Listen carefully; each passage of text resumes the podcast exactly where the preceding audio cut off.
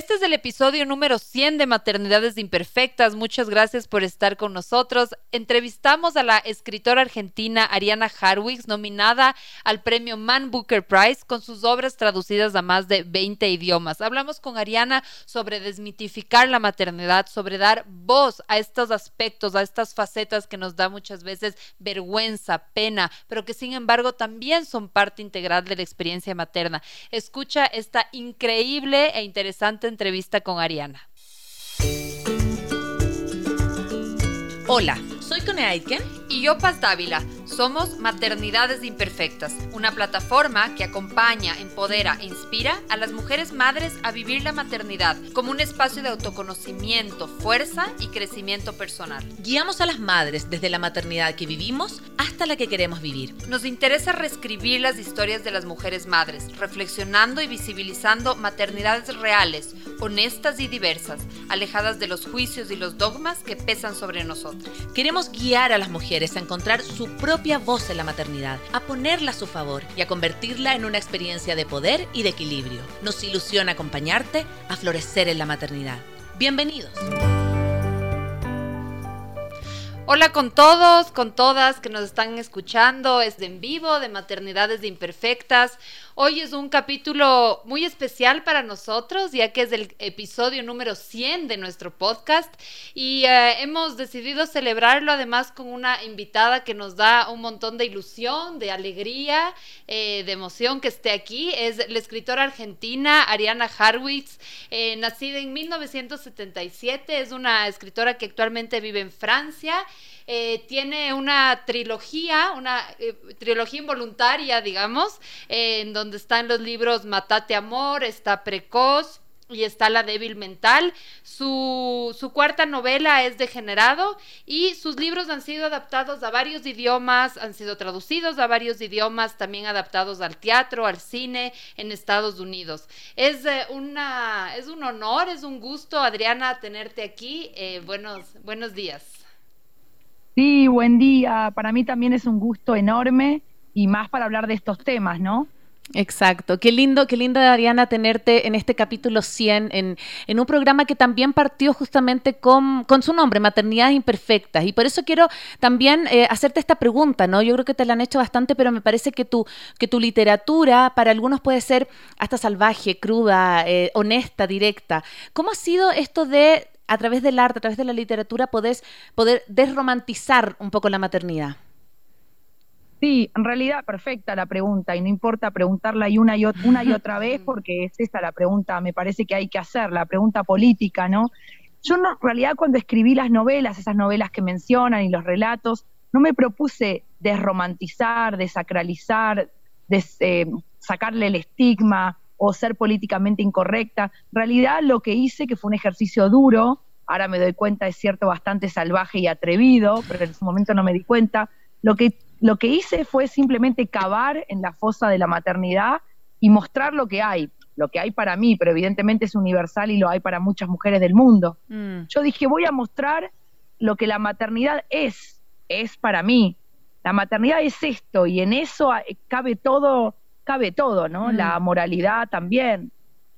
Lo que, pero no es que me propuse ser, ser eh, deliberadamente eh, políticamente incorrecta o provocativa, provocadora, ¿no?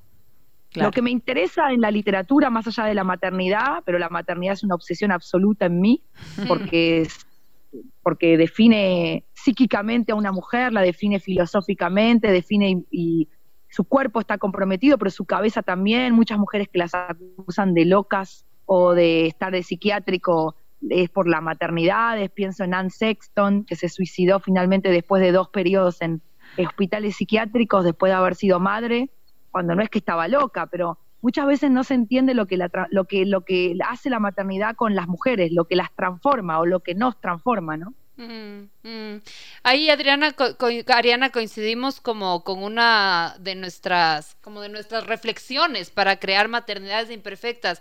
Esta creo que está como sub, ah, de alguna manera como subanalizado o sobreentendido que, bueno, las mujeres somos madres, eh, pero cuando cavas y puedes ver como esta experiencia eh, y lo relevante que es para las madres, ¿no? De, más allá como de la, de la categoría que le queramos poner, realmente es como una experiencia disruptiva en la vida de una mujer, ¿no?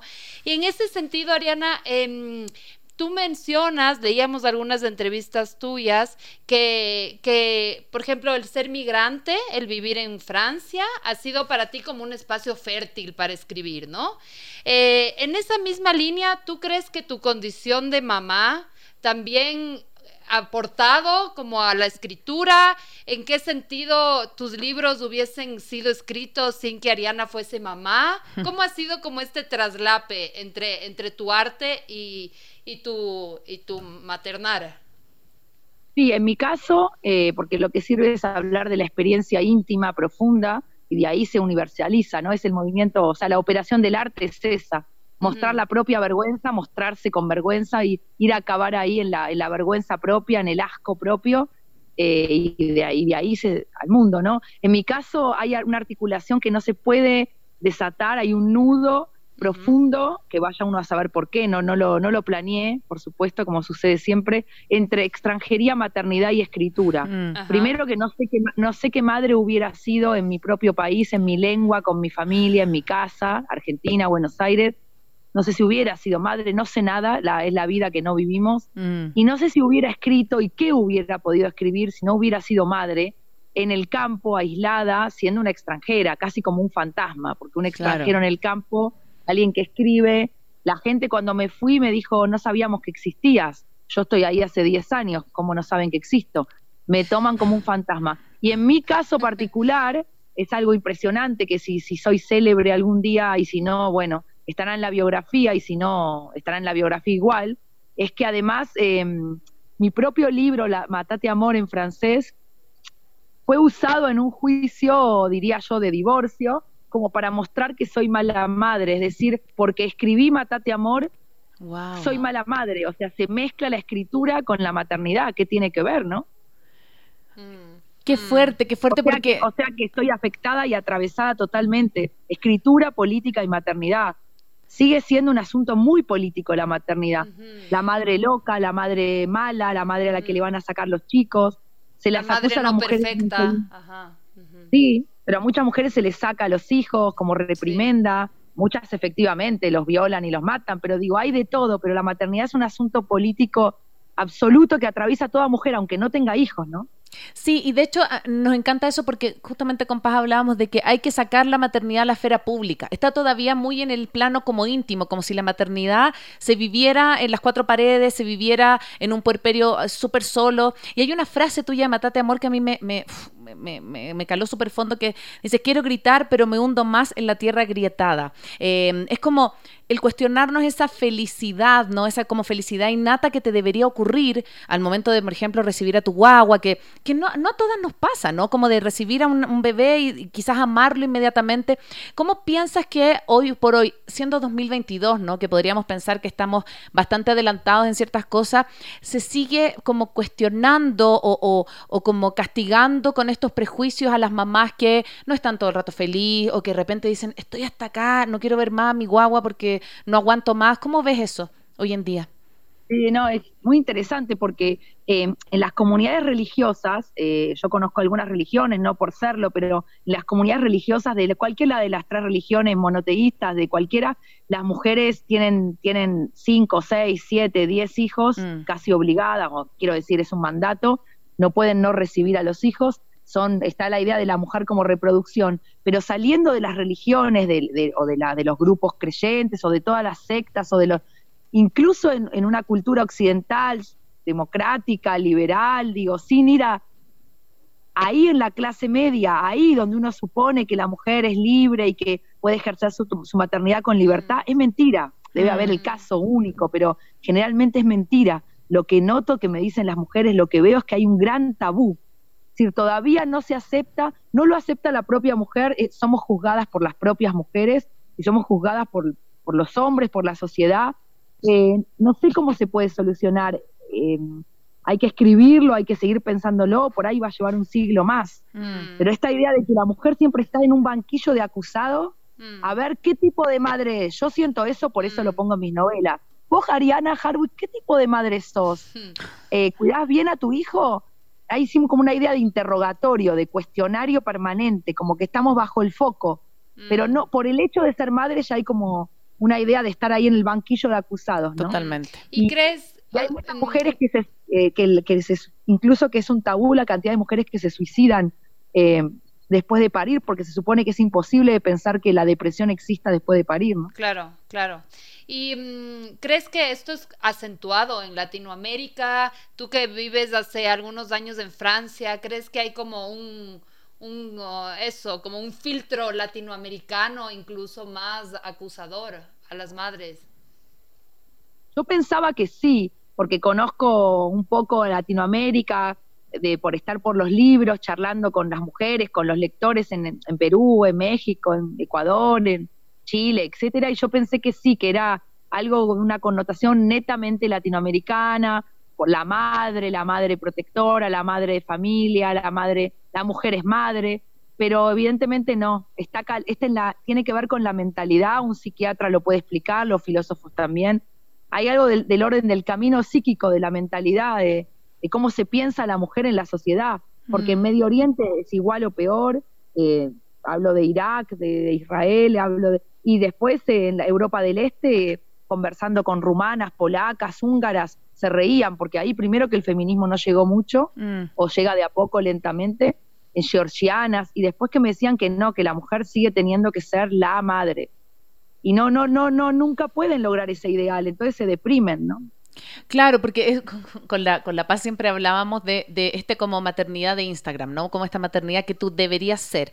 Que nadie, o sea, nosotros no podemos acceder. Es como, ¿a qué hora estás regia? Eh, haces, haces pancake? ¿A qué hora tienes tu casa maravillosa? Y yo creo que esa, esa eh, tú también lo hablas en, una- en tus entrevistas, esas redes sociales que nos atrapan hoy, también vuelven a a, poner este como foco en una maternidad del deber ser. Y, yo creo que más que obviamente liberarnos, nos, nos acogotan, ¿no? Porque nos dejan súper poco espacio de poder ser la mamá que podemos ser, eh, como seamos, como enojadas, con buenos días, con malos días. Es como esa sensación de, de tener que responder en mi ideal. Y yo siento que hoy más que nunca, una vez yo le hablé a mi mami, mi mami tiene cuatro hijos. Yo le decía, mamá, ¿cómo lo hacías tú?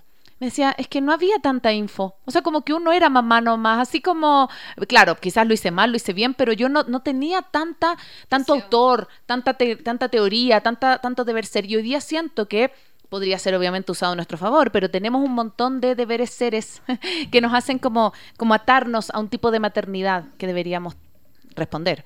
Sí, totalmente, ¿no? El famoso, sí, es que es una, eh, como vos dijiste, estoy totalmente de acuerdo, es una trampa mortal. Mm. Las redes, pero sobre todo el, la- el deber ser, ¿no? Cualquier deber ser, ¿no? Nos perturba y nos vuelve infelices porque el deber ser de la pareja, el deber ser del matrimonio, el deber ser sexual, el deber ser de la belleza, Mm. el deber ser... Pero bueno, puntualmente la maternidad, siento que es como una maquinaria de producir infelicidad, disculpen que sea tan Sí. negativa o tan nihilista o tan celiniana o tan... so- no sé, pero solamente diciéndolo, escribiéndolo, pensándolo, pudiendo decirlo, se puede, porque todo esto finalmente para qué es, además de por el arte, ¿no? Para poder finalmente vivir una maternidad más, más libre, más gozosa, menos perturbada, menos enferma. O sea que yo Mm. escribí también Matate Amor y todas las novelas para poder liberarme de ese peso, ¿no? Lo más posible. eh, que me conducía justamente a ser mala madre, eso es la paradoja, ¿no? Tanta presión. Yo lo que veo muchas mujeres en Instagram o, en- o en- o socialmente, obviamente no voy a decir quiénes, pero mujeres conocidas, ponen fotos amando a sus hijos y entre cuatro paredes pasan otras cosas. Así es, así Sí. es. Es, ta- es tabú, es tabú, Sí, es tabú, no se puede decir.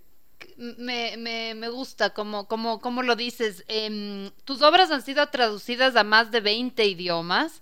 Em, bueno, has sido nominada, para un poco para dar contexto a la audiencia, has sido nominada al Man Booker Prize, pero sin embargo también hay lugares en donde tus obras, no sé si sigue siendo así, pero veíamos que por ejemplo en Grecia tu obra no, no pudo ser traducida un poco bajo, bajo el argumento de que no estaban listos para desmitificar la, la maternidad. Aparte de esta censura, digamos, editorial que han podido tener tus obras. ¿Cómo, cómo han sido recibidas por las madres? Como qué, qué anécdota, comentario has recibido como desde la voz materna, desde las madres que te leen? Sí, em, finalmente se tradujo al, griego, hace muy poco salió y justamente hablaba con periodistas de Grecia justamente ayer y me decían y nos reíamos porque la ruptura es total, obviamente, voy a decir una obviedad, la Grecia antigua, eh, la mentalidad de la Grecia antigua o la herencia de todas las tragedias griegas que estudiamos en la universidad no tiene nada que ver con la mentalidad de la Grecia hoy y a mm. pesar de que han matado madres en las, en las tragedias griegas, hoy no se puede ni, ni hablar mal de la maternidad en las sociedades modernas eh, griegas o, de donde sea, ¿no? La verdad que la reacción fue muy conmovedora de lo que pasó con Matate Amor desde el comienzo, yo no me lo esperaba, para mí yo estaba contando un, un proceso de infierno propio, ¿no? Como mm. suele suceder con, con, el arte en general. Y mm, tuve experiencias de todo tipo, pero mm, mujeres que se me acercaban, como te digo, en Israel, en Polonia, en Perú, en Argentina y en todos lados, Estados Unidos, no importa, sociedades más, más, más ricas, menos ricas, en Inglaterra, y todas viviendo un poco esto, ¿no? O, presiona, es que toda la, todo el arco de la experiencia de la maternidad me interesa, evidentemente me fascina, me, fascina, porque cada vez me parece más misteriosa la maternidad, pero mujeres que están presionadas para tener hijos y no quieren, es una tortura, porque no querés tener un hijo y te obligan, aunque no sea de una violación, una violación física, aunque sea con un marido que querés, si te obligan, es como un modo de una violación a tu derecho.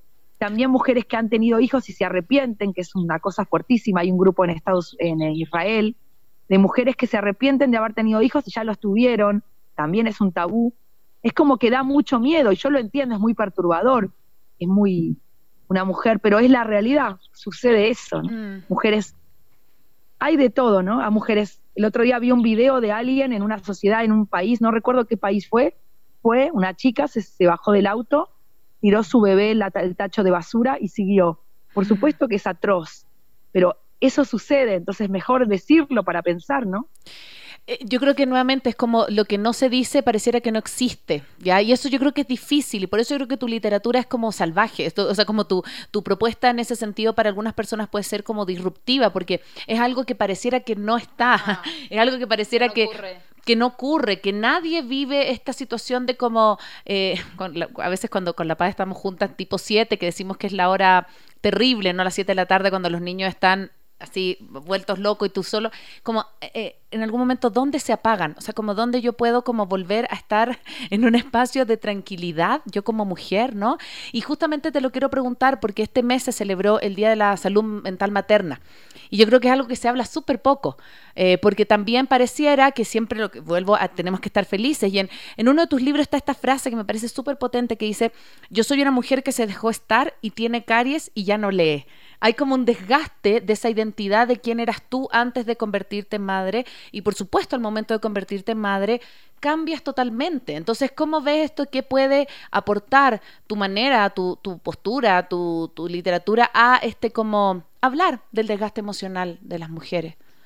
Sí, y ya te digo, eh, a mí también, me, cuando uno dice, bueno, salvaje, a mí también me da, eso es lo interesante del arte, mm. a mí me da asco, a mí me da pudor, a mí me da impresión, a mí me da, me parece, o sea, como civil o como, como escritora, no es lo mismo, como persona, me parece que no hay nada más moralmente condenable que hacer sufrir a un niño, violándolo, tirándolo a un tacho de basura, quemándolo vivo, pero, pero, pero eso sucede, eh, y no sucede solamente, no, sucede en todos los estratos sociales, en todas las culturas, el rechazo de una madre a un hijo existe, es una realidad psíquica, existe ahí. Por eso para escribir Matate Amor e investigué sobre lugares, acá en Francia, pero debe haber en todos los países, donde mujeres que paren a sus hijos y no los reconocen, hay un capítulo de Matate Amor que empieza que se despierta y no reconoce al hijo. No los reconocen, lo miran y son, son desconocidos. Y no hablo de gente con psiquiátrico o drogadictos, no, una persona normal, por eso está toda esa idea del Matate Amor, el personaje dice, yo soy una persona normal, que viene de una familia normal, pero una excéntrica, una desviada. O sea, el límite entre la normalidad es muy, muy, muy pequeño. Y, no, sí, hay mujeres que miran a sus hijos y no los reconocen. Em, la maternidad es todo, es, hay de todo, ¿no? Y por eso digo que es, lo que hay que hacer es desnaturalizar todo lo, que nos dicen que es la maternidad, porque la maternidad es todo. Y, mm. bueno, sí, las reacciones de las mujeres fueron muy interesantes. Casi mm. como de alivio para muchas, ¿no? Algunas me decían que estaban tan solas y fue un alivio, ¿no? y, que, eso, que pueda tener voz, que alguien dé voz a esa, a esa maternidad, a esas cosas que sí ocurren en la maternidad y que no necesariamente es alguien que está en un psiquiátrico, eh, o sí, pero también puedo ser yo, puede ser tú, puede ser tú en algunos momentos, o sea, realmente no, yo creo que Matate Amor, hay, hay como escenas cotidianas que tal vez no nos pasa tal cual, pero sí lo pensamos. O sea, quiero decir, yo me acuerdo una, de las escenas de Matate Amor que me parece que la niña se acerca a la, al fuego y la mamá no reacciona, por ejemplo. Eh, sí, yo como mamá sí reaccionaría, pero sí pienso que estoy tan cansada que ya no puedo reaccionar. O sea, quiero decir, como que no es tan alejado de lo que me podría estar pasando a mí. Entonces creo que... Ajá. Sí, porque el arte, como que la escritura es sublimación. A mí yo tampoco dejé que mi hijo se quemara adrede o me tiré de un auto como la chica de Matate Amor o abandoné mi hijo en el bosque. Pero no importa eso, lo que importa es la sublimación y pensar, quizás lo pensé, no pasé al acto. Justamente en la escritura se pasa al acto, en la vida no paso al acto, ¿no? Pero, pero es cierto que se trata así, de todo, de todo eso que nos da vergüenza, porque hablé con muchas mujeres y la maternidad también es algo que nos da autovergüenza. A mí me da vergüenza de mí misma lo que pienso, ¿no? Es autocondenatoria, no es solo el hombre que te condena o la sociedad, ¿no? Claro, es, uno, es, empezando por uno mismo. Luego eso se proyecta en el otro, pero se empieza como en, la autoimagen, ¿no? ¿Qué, ¿Qué, crees, Ariana, que queda aún por, como por develar, por denunciar, por rasgar en este terreno de las maternidades desde el arte? Bueno, todo, ¿no? Porque una y otra vez me prometo a mí misma, casi como un juego, un chiste ya a esta altura, una ironía, que la próxima novela no va a estar eh, cenida o, pensada desde, el profundo misterio que es para mí la maternidad, como un agujero negro que no termino de asir y, siempre es cada vez más misterioso y la próxima novela siempre tiene que ver con eso. La maternidad también vista como, como erotismo, la maternidad desde el odio, la maternidad desde el amor. No, creo que es infinito todo lo que se puede seguir pensando. A mí me parece que es infinito se ha pintado, se ha escrito, se han hecho películas maravillosas de mujeres desbordadas, de mujeres al borde de, un colapso, de mujeres que aman o que odian a sus hijos, pero sigue habiendo todo un terreno de misterio que, puede seguir siendo explorado, me parece a mí, ¿no? Yo seguiré haciéndolo, ¿no? Mm. Sí, y de hecho me, encanta eso que traes porque creo que hoy el, arte está respondiendo a esa necesidad, ¿no? Tuli, hay un montón, nosotros hicimos recién hace poco un, ciclo como de maternidad y cine y habían un montón de películas que hablan justamente de eso. Antes que yo creo que era absolutamente mal visto, hoy día tú puedes mirar a una mamá que está desbordada, que no puede, que, siente que ya eh, se dejó totalmente de lado y eso me parece que hablarlo es totalmente sanador. Entonces, bueno, queríamos agradecerte mucho tu presencia acá, Ariana, en Maternidades Imperfectas, en este capítulo número 100. Para nosotros tenerte acá ha sido un verdadero placer, un verdadero honor. Eh, también que tu obra se pueda conocer al público ecuatoriano, al público latinoamericano. Eh, así que por mi parte, muy, muy agradecida por haber tenido este tiempo contigo. Eh, sí, gracias Ariana. Tengo una última pregunta que no mm. la puedo, no, me puedo evitar quedarme. Y es que me, bueno, son tus tres libros que no estaban pensados como una trilogía, pero digamos editorialmente se lo presentan como la trilogía de la pasión. ¿Por qué me, me llama la atención pasión? ¿Por qué se le denomina con este con este sentimiento de la pasión a esta trilogía sobre maternidades en diferentes momentos? Sí, bueno, me habrán escuchado hablar o quizás nos conocemos personalmente o nos conoceremos en Quito o en la ciudad que fuese y verán eh, la pasión que tengo por la maternidad. La pasión sabemos que puede ser destructiva, que puede ser em, excelsa, que, puede ser erótica, que puede ser mental. Entonces me pareció que la pasión era lo que unía a estos tres personajes con sus hijos. Mm. Eh, me refiero a Precoz, la débil mental y, y Matate Amor, estas tres mujeres eh, pasiones que por momentos sí rozan la destrucción, pasiones que son de un amor también excesivo, ¿no? La maternidad como amor excesivo, pero bueno, una pasión al fin, entonces me pareció que eso nucleaba todo. Y pienso que hasta el siglo XX a las mujeres que se divorciaban les sacaban los hijos, la tenencia. en Inglaterra, entonces siglo XX, no siglo XIV, entonces, ¿cómo no va a estar la maternidad en medio de, lo que es el centro político de una mujer? De la vida, sí. De la vida, absolutamente, aunque tengas o no tengas hijos, los ames o los odies, los mates o no los mates, la maternidad es definitoria, ¿no? Es, y cómo nos miran también, así que bueno, es un gran asunto literario también. Sí, sí, bueno, qué, qué gusto eh, conversar con alguien que comparte esta pasión sobre las maternidades en la vida de las mujeres. Recordarles que los libros de Ariana Harwitz y el demás catálogo se encuentran disponibles en la página web de Dharma Books, en www.dharmabooks, dharma con h intermedia.com.mx guion libros. Así que si quieren encontrar sus obras, eh, pueden, pueden encontrarlas ahí. Gracias, Ariana ha sido súper lindo conocerte. Gracias por acompañarnos en este capítulo número 100. Muy contentas de haber acompañado, de haber sido acompañadas por Ariana en, esta, en este episodio número 100 de nuestro programa y estar acá celebrándolo también eh, con nuestros amigos de Radio Sucesos. Un momento súper histórico también para nosotros porque creemos que estamos, al igual que Ariana, en este espacio como desmitificando desde maternidades imperfectas lo que ha sido la maternidad em, para muchas de, de nuestras personas, nuestros auditores nuestras, nuestras amigas que nos siguen, en donde eh, sentimos que el peso que ha caído sobre la maternidad tiene que ser esto que hablamos con Ariana, el tener que ser feliz, el tener que estar siempre bien, el tener que estar siempre perfecta. Y de ahí surgió nuestro nombre. Nosotros estamos como plataforma hace cuatro años casi y partió justamente porque tanto Paz como yo éramos, eh, fuimos mamás de, de, niños de edades muy similares y nos encontramos en un momento de la maternidad como buscando tribu, ¿no? Como cuando te, conviertes en mamá eh, primeriza, necesitas mujeres que estén en la misma que tú, eh, necesitas mujeres que estén viviendo un poco la misma, em, los mismos momentos que tú, las mismas dificultades, los mismos desafíos y, y justamente dijimos, bueno, ¿qué hacemos para poder como hablar de esto que nos está pasando? Y apareció este nombre de maternidades IM entre, entre eh, paréntesis perfectas porque también creemos que todos hacemos lo mejor que podemos desde nuestra forma de maternar. No hay una sola manera de maternar. Por eso también no nos casamos o no nos comprometemos con ninguna teoría, porque justamente eh, necesitamos darle voz a todas esas maternidades. Así que estamos tremendamente agradecidos de que nos estén acompañando en este capítulo 100, de que domingo a domingo y miércoles a miércoles estén junto a nosotros hablando de estos temas que son tan, tan trascendentales.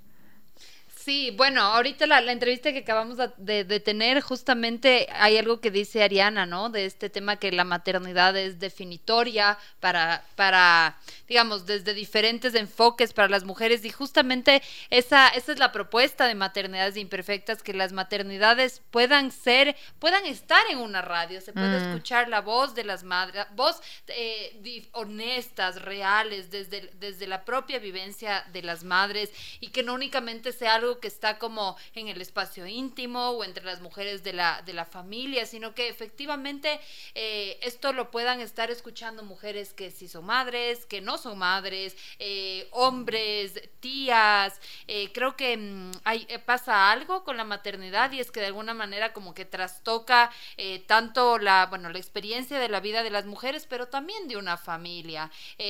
y si hablamos de maternidades aún más, ¿no? Creo que siempre la llegada y la partida de, los seres humanos generan como unas, unos remesones eh, existenciales.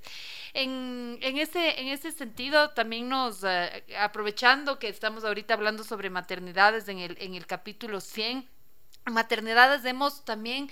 Em, tratado de que hayan muchas voces desde las maternidades. Creemos que ahora también estamos en un punto de la maternidad en donde hay como muchos expertos, ¿no? El experto para hacer dormir, el experto para la lactancia, el experto de cómo le coges al bebé. Y, mm, y si bien mucha de esta información es, es valiosa, habla, habla del cuidado que, que de los niños, habla de, del desarrollo infantil, habla de los vínculos, de la cercanía con los padres, creemos que también hay, hay toda otra otro, todo otro aspecto que tiene que ver con la, la voz propia de las madres, ¿no? O mm. sea, que realmente eh, podamos, no, no, que no nos sintamos presionadas a cumplir eh, con los dos años específicos que dice la OMS que tenemos que dar de lactar o con que el bebé tiene que dormir de esta manera. Eh, el poder como filtrar, ¿no? Y ver que de esto me sirve, porque es información valiosa, pero ¿quién es mi hijo? ¿Quién soy yo? ¿Cómo está funcionando mi dinámica? Siempre, por eso también nuestro programa utiliza el plural, maternidades, porque justamente reconocemos que la circunstancia en, el cual, en la cual materna una mujer es muy particular. Lo que decía Ariana ahorita en la entrevista, ¿no? Ser madre, en Francia, mm. migrante, eh, divorciada, incluso si tienes hijos hombres o hijos mujeres, si tienes un hijo o dos, si tienes una familia ampliada cerca o no la tienes, todo eso configura una experiencia eh, materna plural que siempre hemos querido como recoger en maternidades, ¿no? Nosotros eh, no nos hemos como identificado, por ejemplo, con la, con la, decir únicamente vamos a hablar de la, desde, por ejemplo, desde un enfoque de la crianza Montessori o Picleriano, sino al contrario, siempre hemos querido traer una pluralidad de voces porque creemos que justamente en esta diversidad de la experiencia materna hay cosas que le funcionan, y vemos entre las dos, entre la Cone y yo, ¿no? Hay cosas que a la Cone le funciona como mamá y como mujer, porque también entender como esa, esa integralidad que somos y hay cosas que no me funcionan a mí y viceversa. Entonces de ahí también como este, este plural que tiene mucho sentido atrás. Sí, y yo creo que si algo eh, podríamos como, como mirar y observar de lo que ha sido nuestro camino como de la maternidad, es que efectivamente te cambia, que te modifica, que yo no soy la misma persona que era hace cinco años cuando, o un poco más cuando quedé embarazada de la Rafa, porque efectivamente, aunque, aunque yo pretenda y busque como reencontrarme con la mujer que era, eh, cambié absolutamente. No solo cambió mi cuerpo, cambió mi manera de pensar, eh, conversamos con Gracia Lacheras en un capítulo, cambia mi cerebro, ¿sí? cambia mi estructura, cambia mis prioridades y yo siento que gran parte del desafío que hoy día tenemos como mujeres, como no perdernos. Yo siento que eso es lo más difícil, porque es muy fácil también que tu, que tu vida y que tu foco se, sea hacia la maternidad. Está bien, porque en un momento obviamente eh, este, este hijo, esta hija necesita de tu total cuidado, de tu total compañía y de tu total eh, dedicación. Pero después te preguntas, bueno, ¿y quién soy yo? ¿no? ¿Quién, quién, quién es la mujer que hay detrás de esta mamá? Conversábamos también a veces cuando ya eh, tus hijos entran a la guardería, al colegio, ya no, no eres la Cone ni la Paz, eres la mamá de Antón, la mamá de Rafa o la mamá de Lisa. Entonces, em, ya tu, tu, identidad empieza a quedar como en un segundo plano. Y yo siento que eso es uno de los mayores focos que hoy día nos tienen como preocupadas también como maternidades imperfectas, como de poder ofrecer también un espacio para que las mujeres se puedan reencontrar.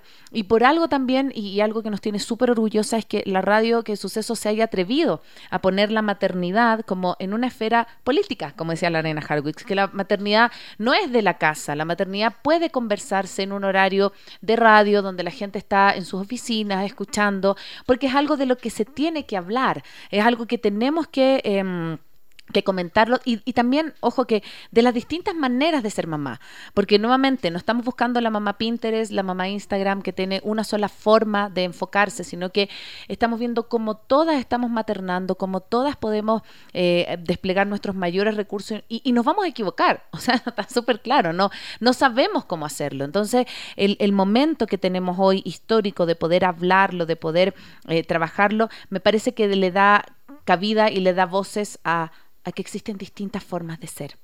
Gracias por hablar de estos temas que no se hablan, porque sentimos que parte de como nuestro eh, motor, de nuestra visión, de nuestro objetivo, está siendo cumplido. Así que con eso nos despedimos hasta el próximo miércoles. Soy Cone Aitken. Y yo, Paz Dávila. Gracias por regalarte este tiempo de autocuidado y crecimiento. Si quieres escuchar más capítulos y contenidos sobre maternidad y crianza, no olvides de encontrar nuestro podcast en iTunes y Spotify. Y a través de Radio Sucesos todos los domingos a las 12 del mediodía. Te esperamos.